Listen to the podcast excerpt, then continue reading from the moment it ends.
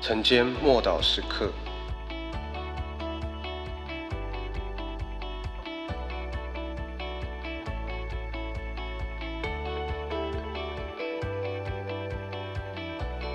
如同云彩般的见证人。希伯来书十二章第一节，我们既有这许多的见证人，如同云彩围着我们，就当放下各样的重担。脱去容易缠累我们的罪，存心忍耐，奔那摆在我们前头的路程。在我们这之前，有许许多多爱信主、爱主的这些信徒。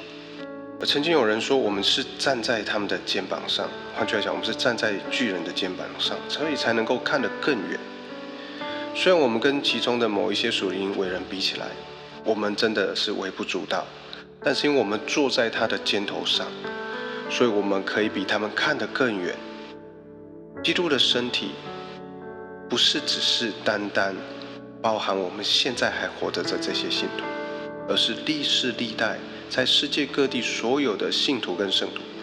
因此，教会就是所有人的教会，存在于不同的历史时空之间。地上的和天上的教会都是。天上的教会就是那些已经离世的，而如今在地上的信徒们，全部加总起来，为数颇为可观。而我们跟他们是共同属于教会，就是基督的身体。我们全部都是神的百姓，都是属灵的圣殿，都是葡萄树或橄榄树的枝子。我们不单是基督的心腹，还是神的军队。这样的图像一幅接着一幅，有时候是交织成一片。圣殿被建造了，基督的身体被建造了。尽管有时候我们以为应该反过来才是，但是有机体的成长与非有机体的建造，应该是彼此吻合。我们是圣殿里面的石头，因为一块一块的堆砌起来。我们又同时是圣殿里的祭司，同时我们又是被献上的活祭。所以某个图像中点出另外一个图像所缺陷的部分，但每一幅图画就像拼图一样，都是互补的。当它被拼在一起的时候，就成为一幅更大的图画或图像。我们在一起，不能单独独自做基督徒。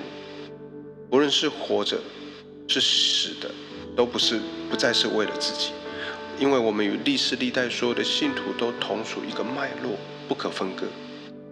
他们在属灵的领域上面曾经所经历的，曾经所成就的，我们都一同领受，一同得荣耀。我们若离了葡萄树，我们就会枯干；但是在基督的身体里面，生命就会源源不绝地流到我们的生命中。再从我们的生命中流出去，分享给其他的呃肢体，所有的弟兄姐妹。所以我们一起来祷告，感谢耶稣。我跟其他的许多信徒都是葡萄树的枝子。我若不属于基督的身体，我就一无所有，就什么都不是。但你在我的里面，有拥有我所需要的一切。我渴望就近你，亲近你，寻求你的面。奉主耶稣基督的名祷告。